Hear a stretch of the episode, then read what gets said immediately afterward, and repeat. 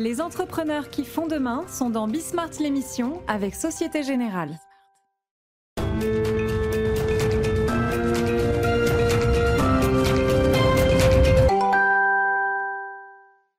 Salut à tous, euh, c'est Bismart, on est de retour. Une nouvelle semaine de débat autour de l'actualité économique du moment. Elle reste quand même très très largement euh, dominée par euh, ce qui se passe autour de la tech, que ce soit du côté des cryptos, on en apprend tous les jours, du côté de Twitter, on en apprend tous les jours. Il y a toujours aussi ces questions qui sont quand même passionnantes sur le métaverse, donc on va voir ça. je suis toujours un tout petit peu en retard, hein. c'était la fin de la semaine dernière. Elisabeth Borne, six mois quand même, moi ça m'intéresse. Je suis peut-être le seul hein, que ça intéresse, mais moi ça m'intéresse. Euh, voilà. Euh, de quoi d'autre est-ce qu'on va vous parler? On verra bien. On verra bien. Ah oui, tiens, un petit peu de ressources humaines quand même. C'est un nouveau mot que j'ai appris, ça m'intéresse beaucoup. Le off-boarding. Ça, je tiens absolument à ce qu'on en dise un mot. Ça m'intéresse beaucoup. Nouvelle manière de recruter. En fait, pour recruter, la meilleure manière de recruter, c'est de préparer les conditions du départ de celui que vous recrutez. Vous allez voir. C'est parti, c'est Bismart.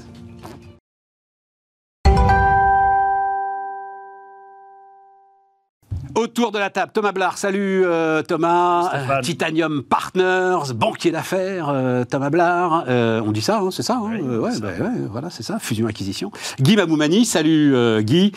Co-président, cofondateur du groupe Open. Et Bénédicte Tillois. Salut Bénédicte. Cofondatrice de Ask for the Moon et qui a connu Elisabeth Borne dans une autre vie. non, j'ai une question, mais vraiment parce que je sais que tu, tu, tu, tu revendiques ça. Alors, j'ai été regardé. Hein. Edith Cresson a tenu plus longtemps quand même. Hein. Edith Cresson a tenu, mais dans des conditions qui, étaient, qui n'avaient rien à voir. Elle a tenu un peu plus de dix mois quand même, euh, Edith Cresson. Est-ce que tu as le sentiment... Alors, Elisabeth Borne a, marqué le coup quand même. Euh, la semaine dernière, à l'occasion de l'anniversaire des 50 ans de l'intégration des filles dans le concours d'entrée à Polytechnique, mhm. qu'elle a passé d'ailleurs, elle est euh, polytechnicienne. et donc, elle a tenu à marquer le coup. Elle l'a aussi marqué dans une longue interview aux échos, où là, pour le coup, elle a montrer ce qu'elle a de, de pire, pardon, je trouve pas d'autre adjectif, vous comprenez bien, mais c'est une langue de bois, mais oh mon Dieu, mais la plus épaisse, quoi. C'est de la planche de chêne, 40 euh, cm d'épaisseur. Donc, euh, comment est-ce que tu regardes le truc? Est-ce que c'est une victoire féministe, féminine pour les femmes euh, Ça y est, les femmes sont des hommes comme les autres, etc., etc. Euh, c'est une question difficile. Euh, je préfère que ce soit Elisabeth qui soit la première à avoir le sexe du pouvoir que, que d'autres qui se présentaient aux élections présidentielles. Pas mal. Euh, deuxièmement, Elisabeth Borne, j'ai effectivement eu l'occasion de la côtoyer dans ma vie à la SNCF. Ce que je peux dire à son sujet, c'est que c'est une femme de très très grande rigueur et qu'elle se laisse jamais emporter par des questions d'affectivité ou d'émotion. Et pour pratiquer autre chose que la langue de bois, je pense qu'il faut laisser donner, enfin, donner à voir un peu plus d'authenticité, un peu, et je pense qu'elle n'ose pas le libérer. Voilà, donc euh, du coup, elle est. l'impression qu'elle est en mission quand même. Hein. Oui, mais, mais de fait, elle l'est. Je pense qu'elle elle est sans doute convaincue d'être en mission. Elle considère qu'elle a euh, des responsabilités immenses et que ça ne doit pas souffrir l'ombre d'une euh, d'un dérapage ou, d'un pas de côté ou de quoi que ce soit d'autre. Et donc elle est complètement à 100 000% dévolue à sa tâche. Et donc ça donne effectivement euh, ça. C'est c'est assez étrange. Et en même temps je pense que c'est une peut-être une condition pour réussir. C'est-à-dire finalement elle n'était pas politique quand elle exerçait des fonctions dirigeantes dans, à la SNCF je trouve. Et c'est assez étonnant qu'elle soit devenue une femme politique par construction. Mais en fait, c'est pas ça qui l'anime. Donc, euh, on l'a telle que. Elle est, elle est pas fabriquée du tout. Elle est comme ça. Et donc. Euh, et, dans, une tâche, quand même, j'y réfléchissais, particulièrement complexe, parce que le président ne lui donne pas de cap. Si vous savez, je vous poserai la question d'ailleurs, ce que c'est que le cap, on a peut-être déjà parlé d'ailleurs ensemble, hein, Guy, euh, Thomas, ensemble. Mhm. Et donc, je crois que c'est encore plus difficile de, ne pas pouvoir faire d'une certaine manière du ski nautique derrière un, moteur présidentiel qui, euh, qui vous donne le cap. Et, dans des moments de, de, grande responsabilité, de grande tension par ailleurs, je pense qu'on essaie de, de, se, de, de, de suivre euh, les, choses qui ont toujours guidé sa vie professionnelle. Je pense qu'elle est sur ce registre-là. Mais c'est pas une mauvaise chose. Hein. Alors c'est vrai que quand, ah, mais, quand parfois on l'écoute faire des discours, on est un peu consterné. Consterné. Je dirais pas consterné. On s'ennuie, quoi. Voilà. Mais euh, c'est pas très grave. Bah, c'est pas très grave si elle fait ça. Si elle fait le job. Ah, Guy, je te vois. Euh, oui, moi je trouve qu'elle fait le job, et puis dans les conditions absolument terribles que l'opposition euh, crée, hein, ces, énervements, cette furia qu'il y a dans cette assemblée, elle, bon, elle est là, et je vois pas comment elle pourrait faire autrement qu'avec cette épaisseur hein, pour répondre sereinement et, et tracer son chemin. En effet, bon, on est dans le en même temps, hein, donc euh, bah, du coup, elle, est obligée de, de louvoyer hein, avec cela. Mais globalement, moi, je suis d'abord très heureux que ça soit une femme et très heureux qu'elle s'en sorte aussi bien. Euh, parce que Edith Cresson avait beaucoup souffert. Je l'ai vécu, je me rappelle, moi. Hein. Euh, je suis d'une génération qui avait vécu cette période. Mais moi aussi. Ah oui, et vraiment, c'était terrible pour elle. là, il n'y a même plus de de critiques euh, misogynes sur la voix, le ton, je ne sais quoi. Tout à fait. Voilà, donc euh, bon, bah, comme tu l'as dit, euh, c'est un humain comme les autres et qui fait son travail. Moi, je moi c'est Françoise Giraud qui a dit ça. La femme est un homme comme les autres. Un homme comme les autres, c'est pas mal d'ailleurs. Mais elle fait son boulot et, ça, et elle tient le choc quand même. Thomas en fait, quand tu rappelais qu'Edith Cresson avait tenu 10 mois, pour moi, ça avait été plus court dans ma moi Aussi, je me disais que c'était 2-3 euh, mois, ça avait été euh, comme l'Istrus un peu. Donc c'est bien 10 mois. Euh, quand tu fêtes tes 6 mois, ton anniversaire à 6 mois, c'est tu sais pas si tu seras là encore au, bout d'un an, mais bon, ça, c'est, oh, je comprends qu'elle ait, a envie de célébrer ça. C'est comme les nouveau-nés, hein, tu, tu, fêtes les mois. Après, sur elle, c'était une des meilleures ministres de Macron, hein, enfin du, du, précédent quinquennat. C'est elle qui a euh, enfin qui a réalisé le plus de, choses. De réformes. Qu'elle soit pas fun, à limite, ça, ça me gêne pas. Si c'est la contrepartie, c'est du sérieux. Franchement, moi, je trouve qu'elle, elle fait le, elle fait le, job euh, modulo bah, son, son, son, cadre hein, et, sa feuille de route. Donc, euh, moi, je trouve, en général, et je rejoins Guy, je trouve que les femmes, quand elles sont à des postes de responsabilité, sont meilleurs que les hommes, pour le dire très. Non, mais très, de façon très cash. Je vais, te, le dire autrement. Non, mais tu sais, j'ai été dans ton fauteuil pendant longtemps, j'ai interviewé beaucoup de décideurs et de décideuses. Il y a 80% d'hommes, 20% de femmes. Et souvent, les femmes étaient meilleures, je trouve, en interview, parce qu'elles sont plus cash, elles sont plus sincères. Quand elles ne savent pas, elles disent qu'elles ne savent pas. Elles ne sont pas dans l'esbrouf euh, à se la ramener. Et eh bien, qu'on ait quelqu'un comme ça qui soit euh, travailleur, je trouve ça bien. Bon, ben voilà. Parfait. Euh, pendant que tu parlais, j'ai pensé à un truc et puis j'ai oublié. C'est pas grave, ça va, peut-être, ouais, ça va peut-être revenir euh, tout à l'heure. Le, donc le, sujet, euh, ah oui, tu disais brouhaha, etc. et tout. Moi, je le défends ce brouhaha. Hein, quand, on regarde dans l'histoire des républiques, d'ailleurs, le, moment, en fait, le moment Godillot. Est assez lié à la Ve République, et je pense c'est une perversion de la Ve République. Et l'idée qui est toute la fureur du pays représentée euh, à l'Assemblée, moi, me, plaît. Oui, mais à condition justement c'est bien qu'il y ait cette espèce de cap là. Exactement, une réponse euh, très sereine, très solide en face. On aimerait quand même que ça, ça ressemble à la démocratie du Nord, tu vois, c'est-à-dire qu'il y ait vraiment des contributions effectives qui soient proposées. Là, on a quand même le sentiment que euh, on joue l'écume hein, des petites phrases et, de la mauvaise volonté, quand même, il me semble.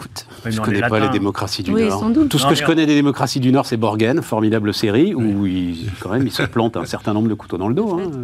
Hein. Puis, on voit l'Assemblée, euh, je ne sais plus comment elle s'appelle en Angleterre, bah, c'est un vrai cirque aussi. Hein ah oui, non, mais c'est. Alors l'Angleterre est quand même très respectueuse de l'écoute et de la parole. Parce qu'il y a vraiment ce face-à-face. et moi, pour avoir vécu là-bas et assister à de nombreuses séances du Parlement, parce qu'à une époque, ça me passionnait, j'allais le soir à la tribune les écouter. Il y a un vrai respect quand même de la parole. Il s'appelle Right Honorable Gentleman. Euh, ou member et, et, il y a vrai, une vraie écoute quand même. Alors après, ça reste de la politique, hein, mais il y a un vrai respect de cette démocratie. Enfin, dans la, quand on voit les images de ah ben oui, bien sûr, mais ça, peut être complètement non, mais ça peut, ça peut être euh, des invectives, ça peut être violent. Mais parce que tu vois, je pense qu'en fait, euh, nous, on est euh, notre génération, Guy, on est en fait complètement euh, aseptisé par le gaullisme. Mhm. D'accord. C'est pas, pas faux. Et je pense que c'est pas mal que. C'est pas faux, mais le fait, que, le fait qu'il y ait eu un, un Parlement non majoritaire enfin non majorité absolue, c'est une valeur ajoutée pour renouveler la démocratie. Le problème, c'est que ça la renouvelle pas. C'est ça qui est embêtant. Pourquoi tu dis que ça la renouvelle pas? Parce que pour l'instant, il ne sort pas de choses euh, autres que des, enfin, des querelles d'un côté et puis un 49-3 de l'autre. On n'a pas vraiment le sentiment qu'il y ait eu des infléchissements majeurs qui aient été euh, portés à la connaissance des gens, de fait. On verra. Sur les retraites, les 49.3 sur des textes budgétaires, donc c'est quand même euh, un peu complexe. L'histoire de la valeur ajoutée, la visiblement grosse priorité sur le partage de la valeur. Alors, on en a beaucoup parlé dans cette émission. Je vois, Thomas, tu m'as donné. Euh, Guy, justement, euh, patron d'une boîte cotée. Non, mais franchement, je ne sais plus qui a dit. Ah oui, c'est Olivier Véran qui disait dans une interview quand on verse des dividendes, il va falloir en verser aux salariés aussi. C'est le président de la République qui a dit ça. Mais Alors, je vais te donner la phrase. Attends, attends. je, veux dire, ce sont des phrases qui n'ont aucun sens. Je vais te donner la phrase exacte. Quand vous avez d'un seul coup une augmentation des dividendes pour vos actionnaires, alors l'entreprise doit avoir un mécanisme qui est identique pour les salariés. Bon, c'est déjà plus raisonnable. Et quand il y a, des baisses, pas de dividendes, alors ouais. juste comment? Non, mais franchement, c'est terrible d'être dans un pays où euh, être actionnaire, c'est honteux. Avoir des dividendes, c'est du vol. Enfin bon, moi je, moi, je me souviens, hein, je, je, vais raconter une anecdote personnelle sur ce sujet. Euh, on avait décidé chez Open de distribuer les dividendes. Nous étions une société cotée.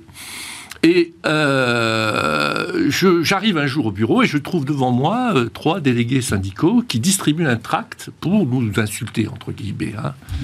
Et je me suis adressé à eux, je dit, écoutez, je ne comprends pas, si vous voulez des dividendes, pourquoi est-ce que vous n'achetez pas des actions?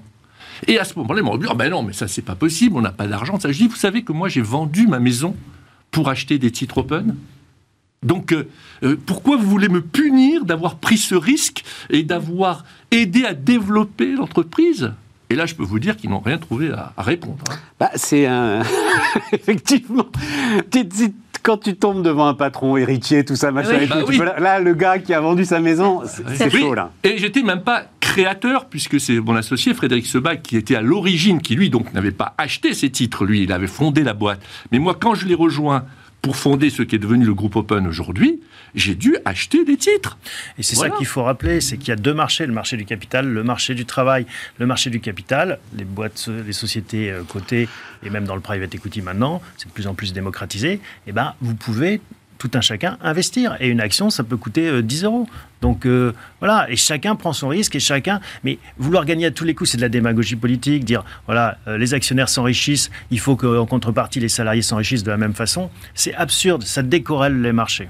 Mais en plus, il y a des, systèmes dans la participation euh, hein. Je pense qu'il y a des systèmes, par exemple les startups avec les BSPCE, c'est un bon système, puisqu'en fait ça donne la possibilité aux collaborateurs, à un moment donné, quand ils sont suffisamment présents dans l'entreprise, d'acheter pour une somme très modique les parts de l'entreprise et du coup contribuer, enfin contribuer à la performance et avoir en bénéfice la performance. Euh. On est bien d'accord, on est bien d'accord, mais c'est un mécanisme dont je pense qu'il a une vertu. Bah, qui n'est pas très très loin, de, de, la participation. De la participation ou de l'actionnariat salarié quand il y a un abondement important de, de l'entreprise. Mais je l'ai beaucoup dit, autour je pense à un truc, et plus, j'y réfléchis, plus je pense c'est euh, un truc, alors ça va pas dans le sens de la simplification, mais en fait quand tu as des parts de ton entreprise, moi j'étais euh, actionnaire de euh, la précédente entreprise, alors celle-là évidemment, mais de la précédente entreprise dans laquelle je travaillais, tu n'as pas en fait sur le, le, le fonds commun de placement, etc. Et tout, tu n'as pas une ligne dividende.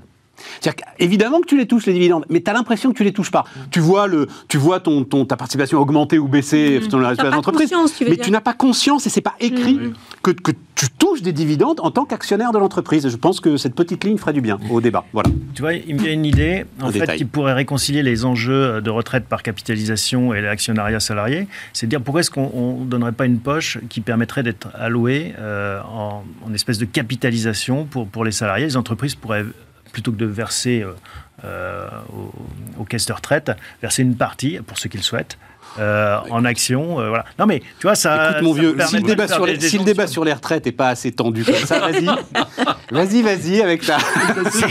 si Matignon nous regarde. Ça, manquait. Oui. Ça manquait. Ça non mais ce qu'on peut retenir quand même, c'est terrible d'avoir des hommes politiques qui rajoutent à la confusion sur des sujets comme ça. Cette phrase de Véran, elle, est inadmissible.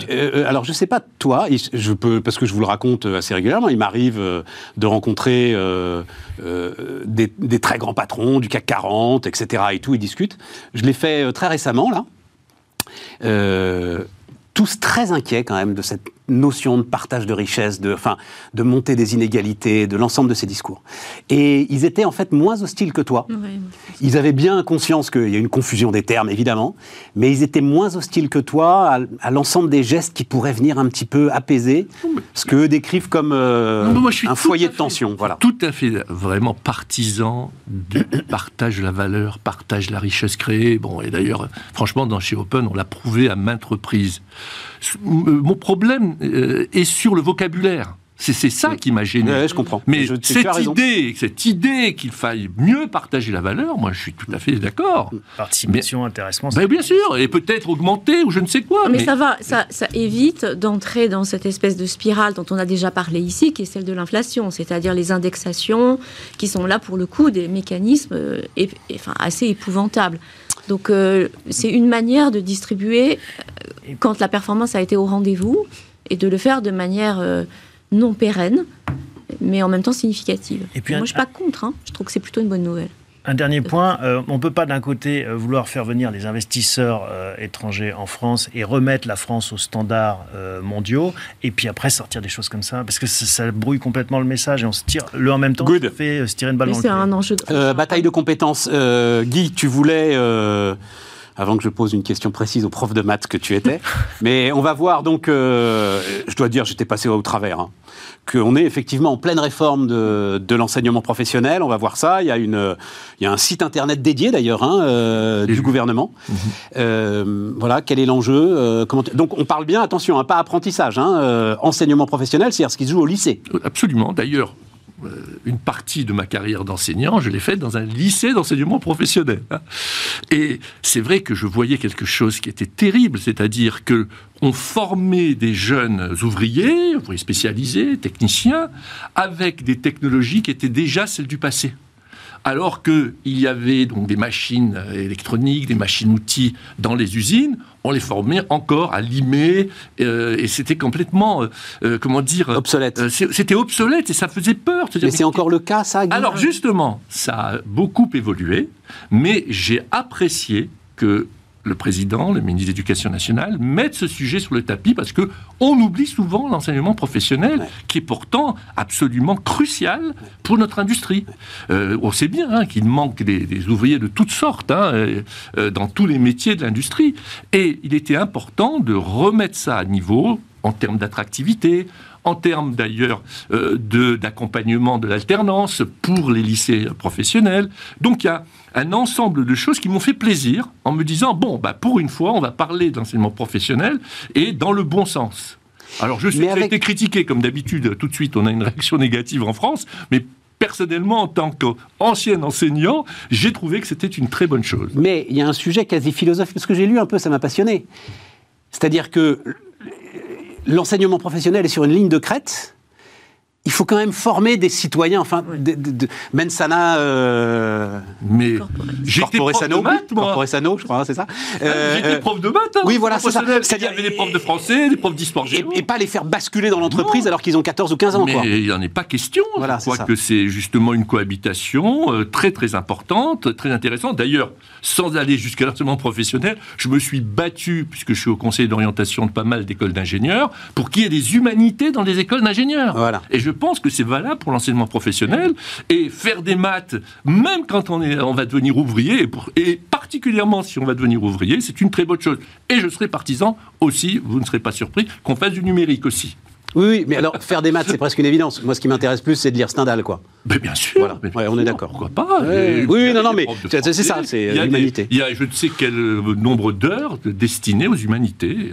un, commentaire là-dessus, euh, les gars, pas obligatoire. Hein, euh, c'est très bien. Moi, je trouve qu'on remette un peu l'enseignement professionnel euh, dans la lumière et qu'on le valorise parce que on voit très bien où menait cette espèce de, de non-orientation de génération et de génération. On emmenait tout le monde au bac et puis après on faisait une fac de sociaux ou de, d'autres choses. Bon, ça allait nulle part et c'était pas intéressant. Les gens étaient, tout le monde n'est pas fait pour euh, pour devenir euh, euh, professeur de philosophie ou que sais-je ou, ou, médecin.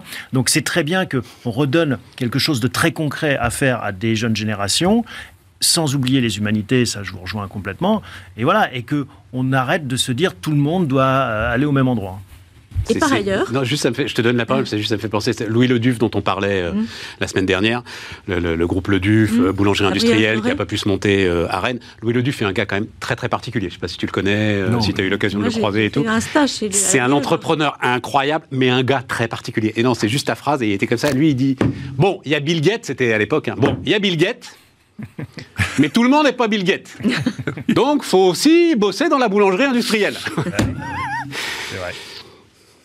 Pardon. Euh, non, non, mais ce que je, ce que je note, c'est qu'il y a de plus en plus quand même de porosité entre les deux formations. Et en fait, ce qu'on observe aujourd'hui, peut-être à la faveur du retour à euh, des valeurs, on voit des jeunes HEC aussi avoir envie de faire de la boulangerie. Et je pense que ça contribue à donner euh, une image des métiers artisanaux qui est d'une autre nature. Alors, je ne parle pas forcément de, l'enseignement professionnel, mais moi j'ai travaillé avec euh, le groupe L'Oréal sur le, montage d'une euh, d'une école pour faire de la coiffure autrement. Et c'était intéressant de voir que dans les mêmes promotions, on pouvait avoir des très jeunes collaborateurs, des gens issus de la reconversion qui avaient plutôt 40 ans et euh, des gens qui euh, avaient envie d'associer une compétence euh, très manuelle avec des compétences de développement d'entreprise. Et je trouve que si on peut brouiller les pistes comme ça, c'est bien aussi. Absolument. Absolument. juste un mot quand même parce que derrière, il y a le niveau au-dessus, il y a le compte formation, donc il y a l'apprentissage. Là-dessus, Elisabeth Borne, bah, justement, au moment de ses six mois, là, euh, martèle qu'elle veut un million de contrats. On est à 700 000, elle veut un million de contrats. Tu as quand même un vrai sujet de financement autour du compte personnel de formation. Hein, le, truc, alors moi, que j'avais porté au nu, c'était à l'époque, c'était Pénico. Hein. J'avais trouvé ça formidable, le TripAdvisor de la, de la formation. Ça nous coûte une fortune. Euh, donc il a fallu recapitaliser France Compétences, hein, qui gère tout ça, ce, ce, compte personnel de formation à hauteur de 7 milliards d'euros. 11 milliards d'euros de déficit en deux ans quand même, c'est beaucoup. 11 milliards d'euros. Euh, et donc l'idée, c'est essayer de réserver l'argent public à ce qui peut être directement euh, efficace pour euh, la machine économique. Par exemple, pourquoi pas la coiffure, mais le saxophone ou la peinture sur toile peut-être pas à l'argent public de le financer. Enfin voilà, c'est un peu. je ne sais pas trop comment c'est géré ce compte de formation. Hein. Personnel de formation. Un compte personnel de formation, tout le monde est victime de ces appels ah. intempestifs. Ah, alors a priori c'est fini, ça. Ça a été aussi bon, des. eu un il y a 3 ou 4 jours. C'est vrai. Ouais, donc euh, je ne sais pas si c'est fini. C'est drôle parce qu'en plus on parle de mon compte personnel de formation. alors bon, maintenant je raccroche euh, violemment. Hein. Euh, ça pue l'arnaque quoi. Hein. Faut jamais raccrocher violemment ah, ces gens-là. Non mais. Oui, oui, non, je comprends ce que je veux hein dire. Je comprends oui, mais enfin bon, sur ces sujets-là, quand même. Bah, il se trouve que j'ai un fils qui a fait ça, qui a dirigé une équipe. Tu, sais ce que ça représente à la fin d'une journée quand tu t'es fait insulter 50 fois. Non, mais quand il s'agit de non, mais quand il s'agit de te vendre des fenêtres ou un compte en banque ou une assurance, je veux bien. Mais le compte de formation, ça sent un peu quand même l'arnaque. mais c'est des pauvres gars qui gagnent leur vie. Oui, je suis d'accord. Mais oui, ferme la parenthèse. pas faire n'importe quoi. Hein. Non, mais tu t'es pas obligé de le raccrocher. Non, non, je suis d'accord. Mais sur ce sujet-là, moi, je suis assez remonté euh, parce que justement, par rapport à ça, parce que je ne trouve rien de plus intelligent que d'investir euh, l'argent public dans l'éducation et la formation. Par conséquent, tout ce qui va concourir à former est pour moi essentiel. Le problème, c'est après, c'est comment c'est géré. Voilà, si c'est géré par du gaspillage, personne n'est d'accord. Si c'est géré intelligemment, alors là, il faut en remettre une couche même presque. Moi, je serais partisan d'aller plus loin. Ouais, et tu dis dans ces cas-là, il n'y a pas de prix, quoi. Peu importe que nous coûte 7-8 milliards, mais il faut être sûr que c'est des trucs. Oui, mais il faut être sûr que c'est des trucs efficaces pour la machine économique. C'est de l'argent public, il faut que derrière, ça crée de la productivité. On est d'accord. Exactement. Bon, un mot là-dessus, euh, mes amis? euh, la formation professionnelle, c'est quoi? C'est 40 milliards, je crois. Euh, enfin, c'est, tu vois, il y avait tout un tas d'organismes qui, vivaient là-dessus. Ouais, les OPCA qui, voilà, qui devait être réformé ou pas. Donc il y a de quoi faire avec 40 milliards quand même. Alors oui, après c'est un problème de gestion, mais comme beaucoup de choses dans, l'administration ou dans les entreprises, il faut que ce soit bien géré, on est tous d'accord là-dessus. Mais euh, moi je rejoins Guy, euh, il n'y a rien de mieux qu'en effet euh, se former tout au long de sa vie non, juste, euh, ça me fait réfléchir parce que euh, on a raconté euh, l'histoire téléperformance, vous avez suivi ça, hein, en Colombie, etc. et tout. Et, la racine du truc, c'est des gars qui visionnent des qui modèrent TikTok et qui visionnent des vidéos visiblement épouvantables. et là, j'ai donc ce week-end, en fait, téléperformance a dit qu'ils arrêtaient. Parce qu'en fait, ce sujet est ingérable. Donc c'est quand même, tu vois, c'est juste de, des coups de fil, mais à un moment, Voilà. L'intelligence artificielle n'est pas capable, elle laisse passer des trucs. Et, euh, et là, donc, ils arrêtent hein, téléperformance, la modération de TikTok. C'est lourd. Guy, les maths. moi, j'ai un avis sur les maths pour tous. Je pense que c'est une connerie. Tu es d'accord avec moi? Non, pas du tout. Ah non. Pas du tout, du tout.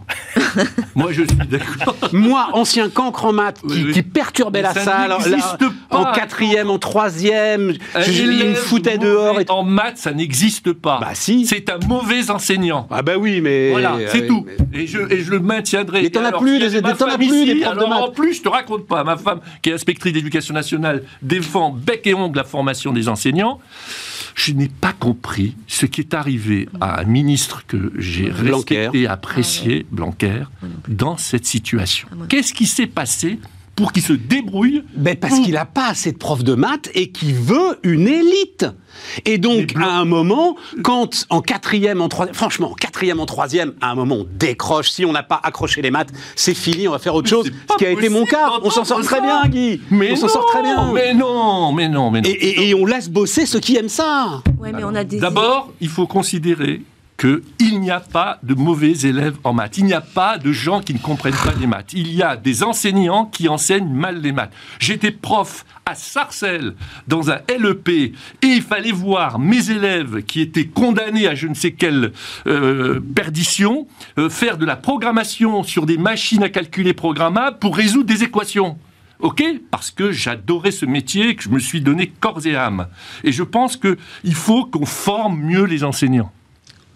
Euh, cette histoire de dire je vais enlever les maths pour ne pas créer d'inégalité, c'est exactement l'inverse. Non, pas pour pas créer d'inégalité, au contraire, pour, pour, pour, pour laisser l'élite euh, continuer à progresser, mais pour, pas, pas qu'elle soit freinée. parce que alors tout le monde n'a pas le droit d'accéder aux mathématiques. Mais enfin, mais, enfin, mais, je t'assure, c'est incroyable ce que tu dis. Pardon, je vais être un peu brutal, mais on foutait le bordel en classe, en quatrième, en troisième, le prof en pouvait plus, on n'écoutait pas. Ouais, tu mettais le bazar que en maths. Ouais, que en maths. on n'écoutait pas, c'était mais, mais, mais, on est, ah, on est, épique, cette discussion. On est des centaines de milliers comme ça. Stéphane, et si encore c'était pour faire des vraies filières d'excellence, mais elles sont où tes filières d'excellence? On a supprimé les. Ah, j'en sais rien, ça commence. Mais attends, mais ça commence. le bac est le même pour tous. Mais tu, mais, mais, ça commençait. C'était toute la réforme justement. Ah, bah. ça commençait. à faire des filières d'excellence en maths. Bon, ben d'accord. Non, non, mais moi, je, je partage J'avoue que j'ai été très surprise de voir que les maths avaient disparu.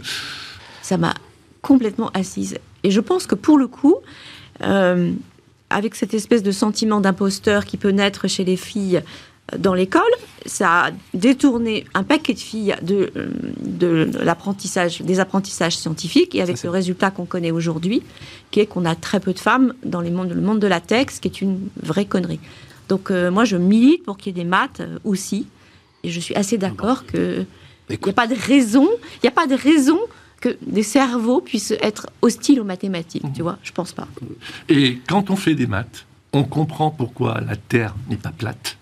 On comprend ce qu'est une fake news, on comprend ce qu'est un algorithme, on comprend plein de choses et qui sont absolument nécessaires à la formation du citoyen. Guy, j'ai écrit, tiens, on parlera de Twitter après, j'ai écrit sur Twitter, finalement c'est une très bonne mesure. Ça permettra à des jeunes gens de regarder par la fenêtre en attendant que ça se passe. Ça crée des poètes et des entrepreneurs et c'est exactement ce qu'il faut pour que la Terre continue de tourner. On comprend la finance et, on comprend les intérêts et les dividendes. Oui, exactement. Et les ordres de grandeur. On comprend qu'une éolienne ne peut pas remplacer une centrale nucléaire. tu vois enfin, Bien sûr. Tout ça, c'est vraiment important. Bien. J'aurais essayé. on marque une pause.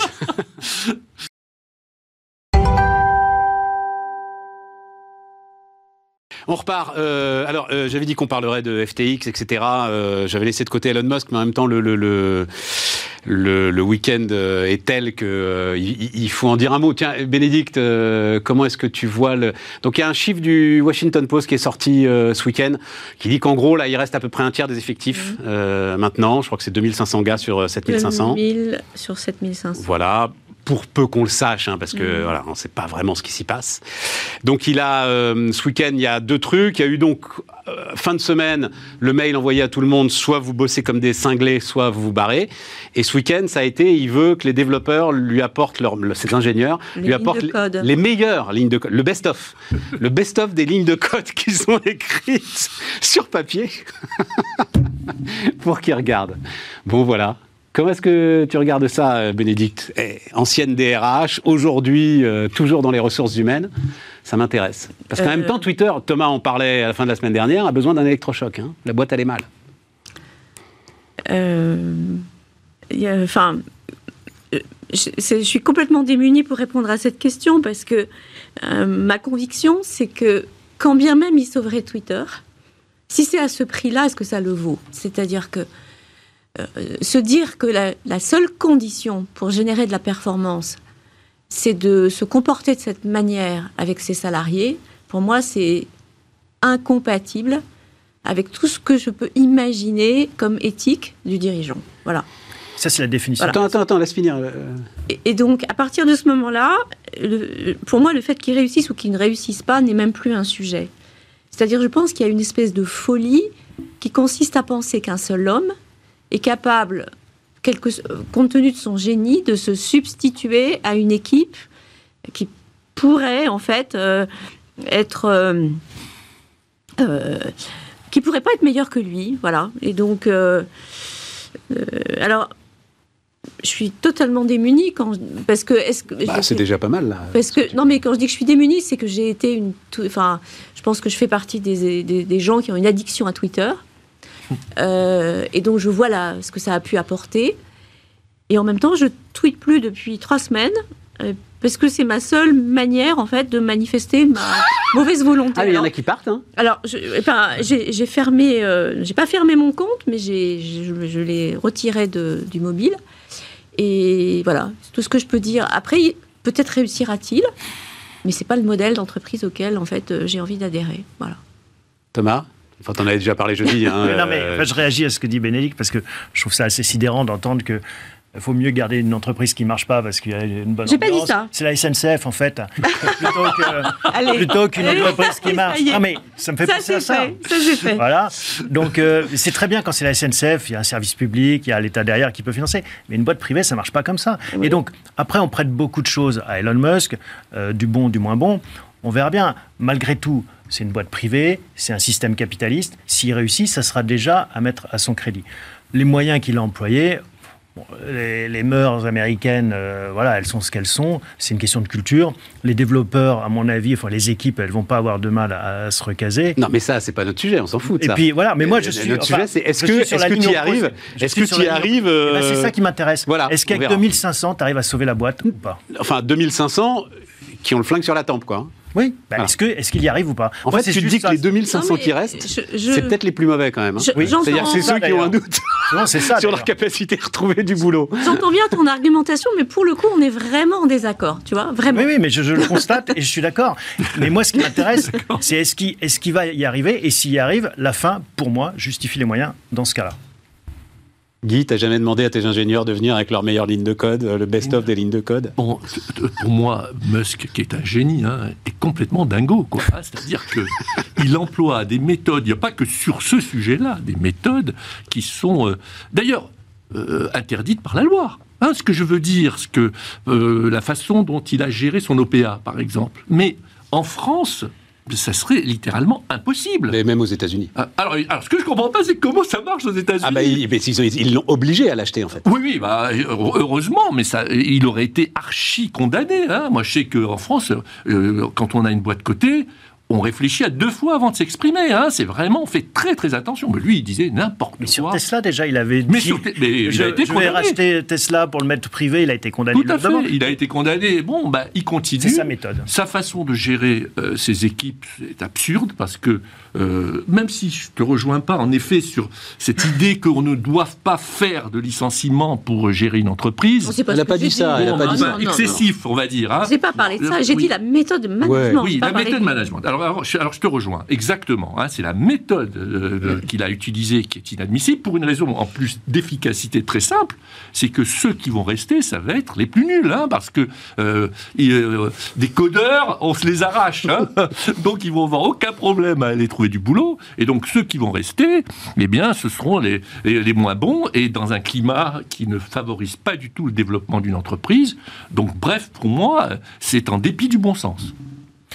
Alors, modulo, si, pour finir peut-être, il a quand même à son euh, actif des succès avec des méthodes de management. Je ne pense pas qu'il ait changé du jour au lendemain. Je pense que euh, SpaceX, et d'ailleurs ça sortira, il y a des bouquins qui commencent à sortir au Tesla, c'est du management pareil à la schlag, c'est compliqué, et c'est quelqu'un qui est très dur, mais qui obtient des résultats.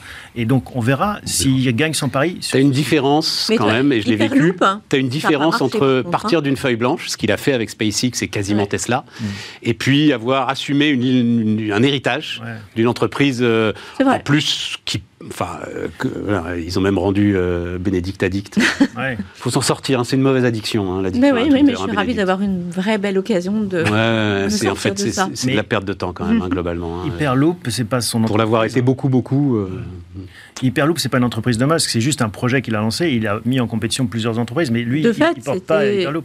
De fait, ça m'a pas marché non plus. C'est-à-dire, je suis pas en train de dire que. Ah bah attends, parce qu'Hyperloop, il est. Ah non, non, c'est en cours. Oui, oui, oui, c'est plus un appel à projet. Euh, Hyperloop, il a raison. C'est pas la même chose. Non, il y a, sa Boring Company aussi. Il y a ces, tunnels euh, euh, à Los Angeles. Tout ça va ensemble. Mais ça, c'est des trucs de. Mais, mais qui est des erreurs commises oui. C'est pas des vraies entreprises, quoi. Je crois que c'est plus des rêves. Pas tant le sujet. La question, c'est la méthode. Puisque tu m'interviewais sur la. Oui, oui, oui. Non, non, mais je, je, continue à dire ce que. Je suis assez Les licenciements, ça peut avoir de la valeur. C'est pas là-dessus que je suis en désaccord. C'est le fait de considérer qu'en fait, on est plus intelligent que tous les autres et que du coup, on va pouvoir être le seul unique à, à, diriger. C'est pas le cas. Tu peux pas manager par la peur. Mais non, tu ne peux pas manager par la peur. Il ne se considère pas comme plus intelligent. D'ailleurs, si tu lui. Bah, les lignes de code, montrer toutes les lignes de code. Si tu suis son tu vas corriger les lignes de code de tes collaborateurs. Je pense qu'on caricature beaucoup aussi ce qu'il fait ou ce qu'il fait pas. Parce qu'on lit un article qui est traduit, on en parle comme ça, euh, voilà, on ne sait pas vraiment euh, ce qui. Il est, il est réputé pour être un peu iconoclaste. Quand il recrute, il pose des questions euh, très en dehors du ah, sujet. Puis il a fait des tweets qui sont. C'est son truc. Bon, ok, c'est sa méthode de génie. encore une fois, on peut le juger au résultat. Mais est-ce que de temps en temps, il ne faut pas des électrochocs dans des sociétés? C'est une vraie question. Peut-être ça va la détruire, peut-être ça va la sauver. C'est comme, tu sais, les, euh, les électrochocs cardiaques, là, les défibrillateurs. Je comprends. Mais après, alors, euh, ça nous ramènera euh, aux maths et à la physique. Tu peux faire un électrochoc avec un ampérage violent ou parfois tu peux tuer celui qui subit l'électrochoc. Comme souvent en France, on a une lecture des États-Unis un peu idéologique et non, on pas voit. Nous, Thomas.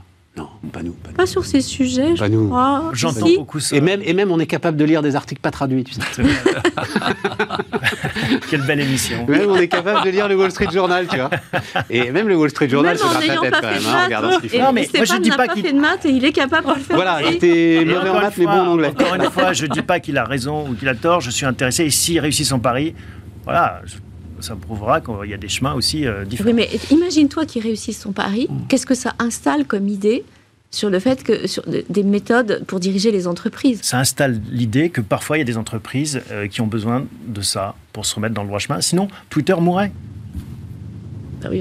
Enfin, pourquoi Regarde, Disney, ce Disney rappelle euh, Iger. Disney rappelle Bob Iger. oui, alors euh, pour ceux qui suivent pas ça, c'est le patron historique de Disney. Hein, c'est que par moment, il faut un autre manager. Ouais, mais là, je crois que c'est plus une question de vision stratégique. Oui, mais ça va avec. Le manager, il apporte sa vision stratégique. Oui, mais le problème d'Elon Musk, c'est que, alors j'ai gardé le tweet, je le montrerai demain. Euh, là, c'est un peu mon métier. C'est qu'il n'a pas de vision stratégique. Quand mmh. tu es patron d'un média et que sur ton média, tu dis qu'est-ce qu'il faut faire maintenant oui, Il fait appel au collectif. Quand ouais, sauf qu'il a 80 000 réponses, si tu veux. Donc, euh, il les a. Mais... Non, non, non, non, c'est jamais bon ça. Euh, Steve Jobs n'a jamais demandé à personne ce qu'il fallait faire. Au contraire, Steve Jobs disait si vous demandez aux gens ce qu'ils veulent, le temps de le faire, ils voudront autre chose. fait. Surtout, ils savent pas ce qu'ils veulent. Mais c'est pour ça qu'il y a des gars qui sont visionnaires. Oui, mais hmm bon, moi, je lui fais euh, confiance, peut-être à tort, et je ferai amende honorable si dans un an, Twitter euh, ferme à cause de, de ses bêtises. Peut-être avant un an. Oui, oui. Bah. Ce qu'on lit en anglais dans le Wall Street Journal. c'est que certains. Non, mais alors là, c'est Guy connaît ça beaucoup mieux que nous. C'est-à-dire qu'il y a, il y a un système de serveurs et une plateforme qui doit être euh, colossale en ce qui ah, concerne Twitter, voilà. Et ben, il y a certains pans là qui sont en totale euh, autonomie, c'est-à-dire ça marche tant que ça tourne, mais il n'y a plus un seul ingénieur pour euh, regarder si jamais il y a un souci. Et il a, il a tweeté. Tu, doutes de ça non, non, ce que tu viens de dire est parfaitement exact. Non, ce que je doute, c'est de la disparition d'un Twitter. Ah oui, oui, oui, bien sûr. Mais ça peut s'arrêter, quoi, à un moment. il peut y avoir quelques bugs. Mais enfin, c'est aujourd'hui, ça représente tellement que euh, je vois mal un Twitter totalement disparaître. Maintenant, ça peut arriver, hein, mais je le vois mal. Bah, on avait. Enfin, oui, on a, oui, il y a des précédents. oui, il y a des précédents. Oui. Il a tweeté ce week-end Twitter est le live Quel meilleur moyen de dire qu'il est en danger de mort? Ah oui, non, mais il le disait même. Il le disait lui-même. Il dit Twitter peut mourir. Hein. Il, le reconnaissait. Il dit on va peut-être fermer. Euh, des euh, FTX, puisque c'était ça dont je voulais parler. Vous avez des. Alors, on, on s'est écharpé avec euh, ah. Thomas jeudi, jeudi ou c'était mercredi ou jeudi Jeudi? Mercredi. mercredi autour du Bitcoin. je sens que je vais être de l'avis de Thomas. Je sais pas ce qu'il a dit, mais je sens que je vais être son avis. Ah. C'est-à-dire que personnellement, je trouve très grave hein, l'affaire de FTX à deux niveaux. Bon, elle est grave en tant que telle parce qu'elle a arnaqué, euh, le dirigeant ou ses, équipes ont arnaqué des milliers de personnes, que euh, dans des conditions totalement inacceptables, j'ai lu des articles dessus sur le, nouveau dirigeant, exactement, c'est totalement lunaire. C'est lunaire. Mais euh, c'est encore plus grave parce qu'elle crée une suspicion, une diabolisation de tout ce qui tourne autour du Web 3, tout ce qui tourne autour de la blockchain, de la crypto, euh, qui est totalement injustifié. Parce que je pense qu'il faut faire la part des choses et ne pas jeter l'eau le bébé, avec l'eau du bain. Il ne faut pas jeter le bébé avec l'eau du bain parce que, en fait. Ouais, mais le bébé, c'est quoi pour toi? Le bébé, c'est. Parce que tu dis blockchain, Web 3, crypto. Euh, c'est des triplés, hein Oui, ça va ensemble, là. Non, ça va ensemble, là. Ah, moi, il y en a un que j'étrangle, hein, c'est le ah, crypto. Hein. Ah non, non, non, non, le Web 3 euh, va s'appuyer euh, justement aussi bien sur la blockchain, les NFT et la crypto. Donc euh, je crois que tout ça, c'est quelque chose qui est inéluctable, qui va arriver, le métavers, tout ça va arriver, quoi qu'on en dise, ça va arriver. Et toutes les critiques que j'entends aujourd'hui me font penser exactement à celles que j'ai vécues, que nous avons vécues dans les années 2000, au moment du crash d'Internet, Hein, où c'est vrai qu'il y a eu des tas de, scandales, de disparitions, et on a vu ce qu'il en est advenu. Et il va se passer la même chose. Mais ce qui m'inquiète, c'est que justement, euh, ce type de choses, et je leur en veux énormément ces gens-là, parce qu'ils ils mettent une suspicion globale sur tout cet environnement. Bien. C'est bien ça, tu rejoint Je m'incline. non, mais c'est-à-dire que c'était sur, c'était sur le Bitcoin. Moi, je, alors, depuis, le début. C'était sur la centralisation, en fait. Depuis, été le premier à en parler en France, je crois, euh, grâce à, euh, en l'occurrence, une plateforme naissante qui s'appelait Premium. C'était en 2013. J'ai suivi ce truc-là. J'ai toujours pensé la même chose, c'est-à-dire remarquablement résumé par John Paulson, celui qui est le héros de The Big Short. Hein, euh, voilà. An accumulation of nothing. Voilà. Le Bitcoin est une accumulation de rien, de vide. Et et, euh, Mais c'est pas de ça qu'ils sont morts, hein c'est pas de ça qu'ils sont morts, si en partie, parce qu'à un moment, t'as plus. De... Si, c'est-à-dire que si la faillite est à ce point retentissante, c'est qu'il n'y a plus de sous-jacent, c'est qu'il n'y a pas d'actifs. Ça fait pchit. Oui, mais ça, c'est lié à leur activité. Bah oui, oui, oui. S'ils avaient été une banque, si tu veux, euh, bah euh, tu vois, quand, Lehman fait faillite, euh, il y a de l'actif quand même derrière. Pas voilà. grand-chose. Hein. pas grand-chose. pas grand-chose. en l'occurrence. On s'est écharpé là-dessus. moi, je, je maintiens, une banque actuellement peut faire faillite.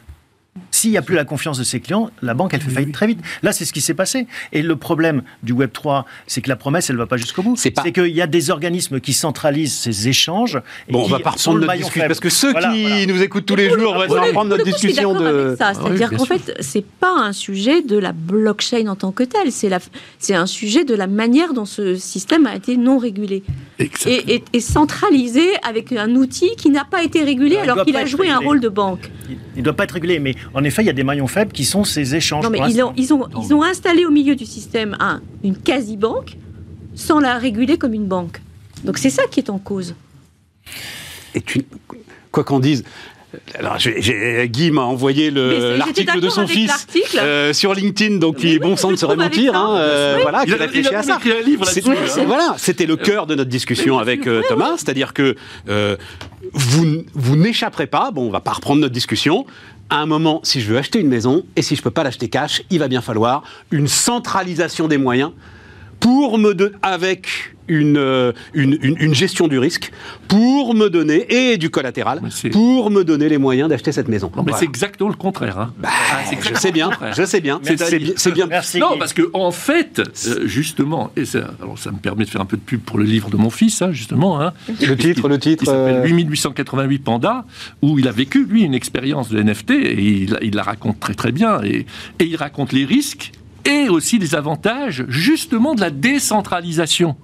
Et par rapport aux fameux GAFAM sur lesquels on revient en permanence, hein, et par rapport aux banques traditionnelles, et par rapport au système euh, euh, des notaires, etc. Tout ça va exploser, ça va, arriver, hein. il faut s'y préparer. Et justement, ce qui compte, c'est alors de trouver quand même une sorte de régulation, on va voir de quoi il s'agit, mais en tout cas qu'on ne puisse pas faire n'importe quoi comme FTX l'a fait, et aussi de gagner en efficacité. Bon. Et aussi en souveraineté, ce qui est quand même très intéressant. non, mais arrêtons, je reste en désaccord total. Soumier n'est pas convaincu. ah non, non, non, non. Puis, non, puis là-dessus, j'ai des convictions fortes. ça fait, je te dis, ça fait depuis 2013 que je tire le truc. J'ai, alors, jamais ne changerai d'avis. des convictions fortes sur ce sujet. On a tous des convictions fortes sur ce sujet. Le Bitcoin existe toujours, hein Le Bitcoin existe toujours, mais j'ai aucun problème. It's, still an accumulation of nothing. J'ai aucun problème avec ça. il est très abîmé dans son Aucun problème avec ça. C'est ce que je disais à un moment. C'est pas parce que la tulipe vaut 60 000 dollars que c'est pas une tulipe. Hein. Euh, bah. Ça reste une tulipe. Au moins, avec une tulipe, on avait une fleur à la fin quand on la plantait. Avec le Bitcoin, on n'aura plus rien. Donc, L'invention du offboarding, parce qu'après je vais, euh, je vais oublier.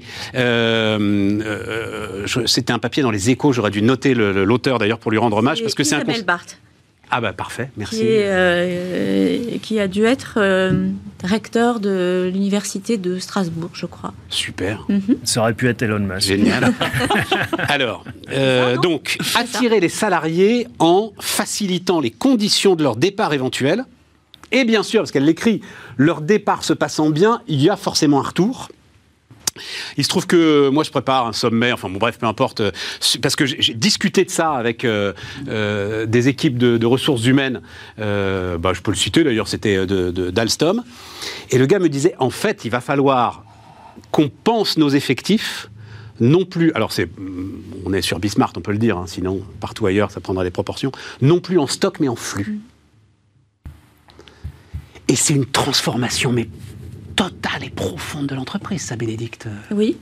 On est d'accord. Hein. Mais euh, moi, ça me parle, euh, parce que je, ce que je constate sur les, marchés de l'emploi, c'est que les gens n'arrivent plus à se projeter au-delà de 3-5 ans.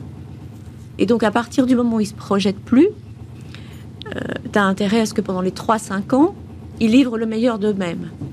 Et s'ils ils ont la conviction qu'ils ne font que préparer une carrière dont la réalisation se fera dix ans plus tard, bah, ils n'ont pas envie de rester avec toi. Donc ils ont, en fait, ils veulent consommer tout de suite l'entreprise et l'entreprise a intérêt à ce qu'ils s'engagent tout de suite.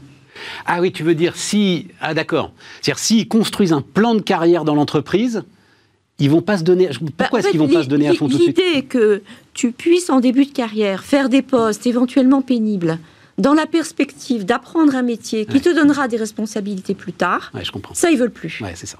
Ils veulent des responsabilités tout de suite. Voilà. Et donc, plutôt que d'imaginer des parcours de carrière où tu les entraînes à devenir directeur régional dans 15 ans, tu as intérêt à créer les conditions pour que tout de suite, ils fassent l'apprentissage de la responsabilité. Et donc, ça peut vouloir dire du coup, puisqu'ils ont fait l'apprentissage de la responsabilité très tôt, que tu t'exposes à les, faire enfin, à les voir partir. Mais puisque tu as bien traité, tu les as bien traités pendant qu'ils étaient là, l'espoir qu'ils reviennent en ayant acquis des compétences ailleurs, en fait, a autant de valeur, voire plus de valeur que de les avoir gardés auprès de toi. Mais c'est un pari, hein. C'est ça, en fait, ce, ce, que dit Isabelle. Absolument, et c'est tout à fait juste pour euh, mm. Alstom Université. C'est quand même, je crois que c'est 20 millions d'euros de budget, quelque chose comme ça, quand même, par an. Hein. C'est pour développer ça.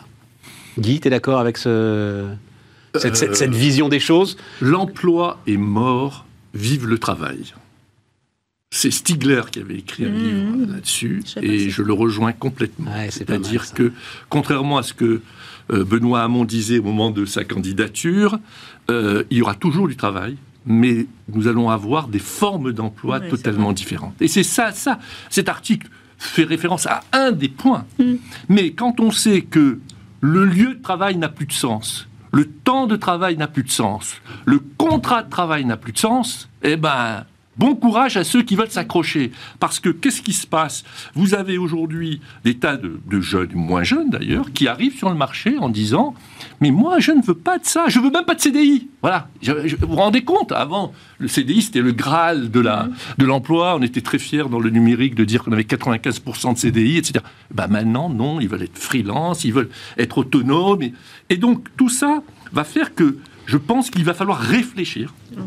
Non pas à dire bah, je fais exploser le système et les protections, etc. Pas du tout. Mais à réfléchir comment on va avoir de nouvelles formes d'emploi, avec quel cadre fiscal, juridique, social, syndical, etc. pour ces nouvelles formes d'emploi.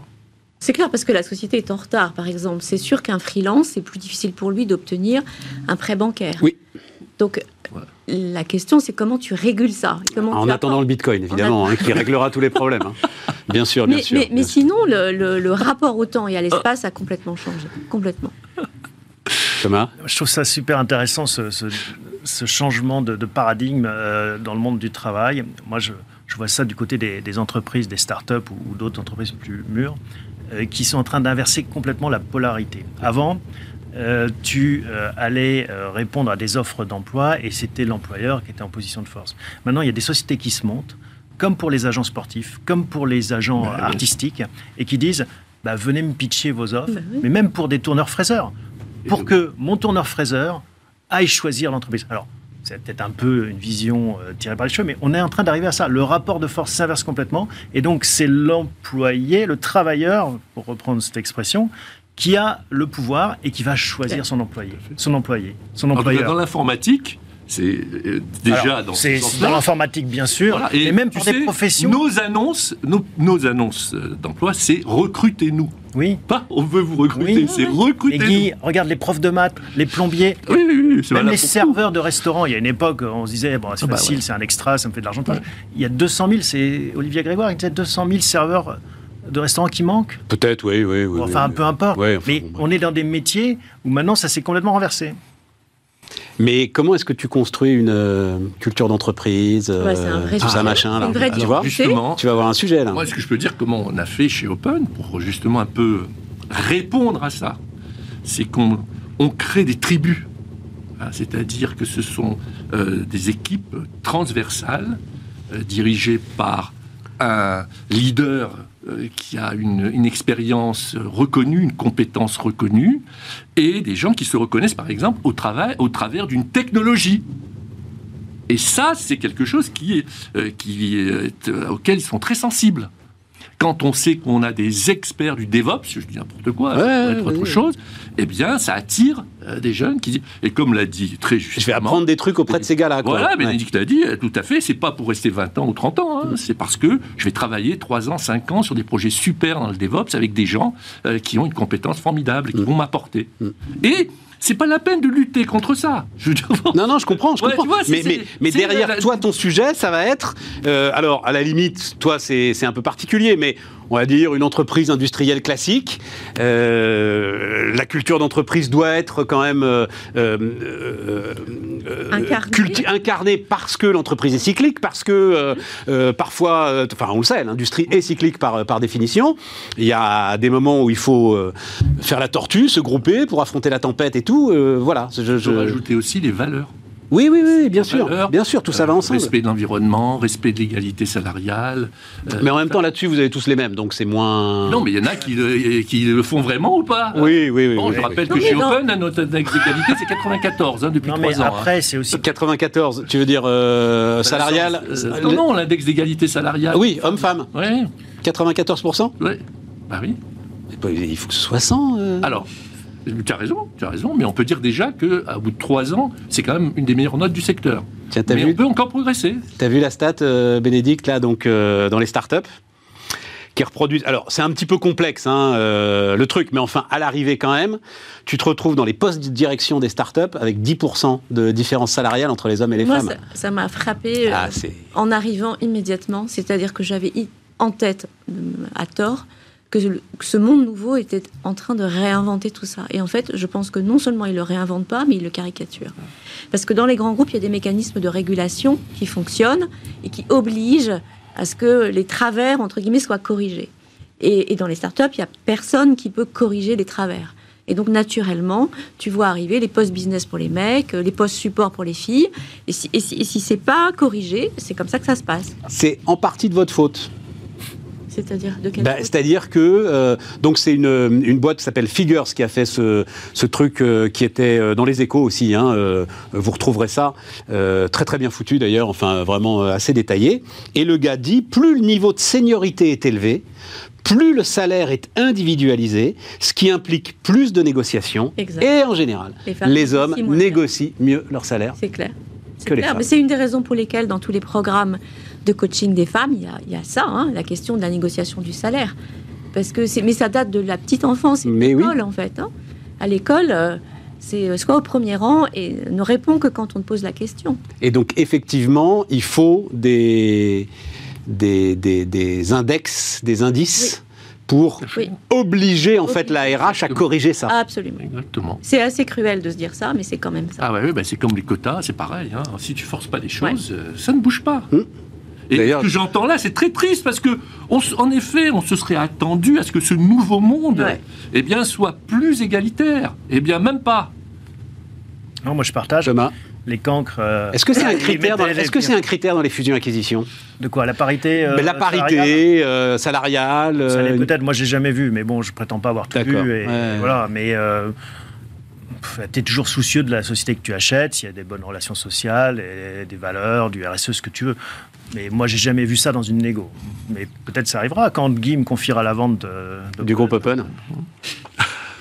Bon, et donc, Bénédicte, tu veux dire un mot sur, parce que tu as fait un petit post LinkedIn, il nous reste euh, une minute trente, hein, on va pas y passer une heure, mais en disant que tu étais sidéré parce que ta boîte As for the Moon, en fait, problème à lever de l'argent parce que euh, l'une de ses fondatrices a 50 balais. Pas, pas, pas, problème, mais, mais c'est vrai que j'ai entendu dans un, à l'occasion d'un roadshow de levée de fonds des phrases qui étaient un peu euh, ambiguës, et j'ai compris qu'en fait, le fait qu'une cofondatrice puisse avoir plus de 60 ans était un, un risque. Mais tu me dis que c'est Mais en même temps, c'est un risque objectif, euh, Bénédicte. C'est un risque objectif. mais moi, moi-même, c'est. Non, non, c'est. Oui, c'est l'âge. C'est l'âge. Ça aurait pu être un homme. C'était l'âge. Non, non, mais c'était pas la question de la femme ou de l'homme, c'était la question de l'âge. Il Et puis derrière, derrière l'argument, c'était pas tant qu'on avait moins de temps devant soi. C'était l'idée que, arrivé à ce niveau de carrière, on était un peu moins on allait moins se défoncer. et on n'allait pas se défoncer. Et que du coup, bah, on était là parce qu'on s'ennuyait un peu. Et ça, ça m'a totalement révulsé. Parce que je me suis dit, mais au nom de quoi peut-on prétendre, parce qu'on a cet âge-là, on n'aurait pas du potentiel devant soi? Moi, je suis tout à fait d'accord sur le fait que je peux transmettre, et je le fais très volontiers, mais je ne sers pas qu'à ça. J'ai aussi euh, l'impression d'avoir, un, du potentiel, et que deux, l'expérience que j'ai peut à bien associer, en fait, faire coup double dans la réalisation d'un certain nombre de performances industrielles ou commerciales. Ben voilà, c'est dit. Voilà. En tout cas, moi, je confirme. Je confirme parce que euh, dans mon activité... Rapidement, confirme rapidement. En, deux secondes. Dans mon activité de business angel, je suis en train d'investir dans une start-up très prometteuse dont les dirigeants ont tous les trois plus de 60 ans. Et quand je les ai présentés à un fonds d'investissement, il m'a dit non, non, on ne regarde pas s'ils sont trop vieux. Mais moi, j'ai investi quand même. Eh ben, merci. Bravo. Voilà. Euh, merci à tous. C'était euh, donc euh, Bismart sur la chaîne Bismart dirigée par un trio de bons vieux quinquas fondateurs. Voilà, donc tu vois. Hein, t'es... bien chez toi. Salut à tous, on se retrouve demain.